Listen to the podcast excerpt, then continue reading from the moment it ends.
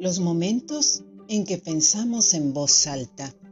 Cada propuesta que hacemos a la vida posiblemente no sea la que esperamos no sea entregada. La idea surge y depende de muchas situaciones que ésta sea algo válido para lo que eres y el entorno que te rodea. Para el escritor, su pensamiento es la envoltura de una serie de sueños que no siempre se ven recompensados en la realidad.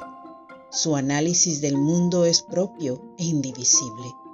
Por tanto, y en la medida de sus anhelos, veremos que cada trocito de pensamiento que se arroja al mar de las ideas podría concederle, con el tiempo, el regalo de la reciprocidad.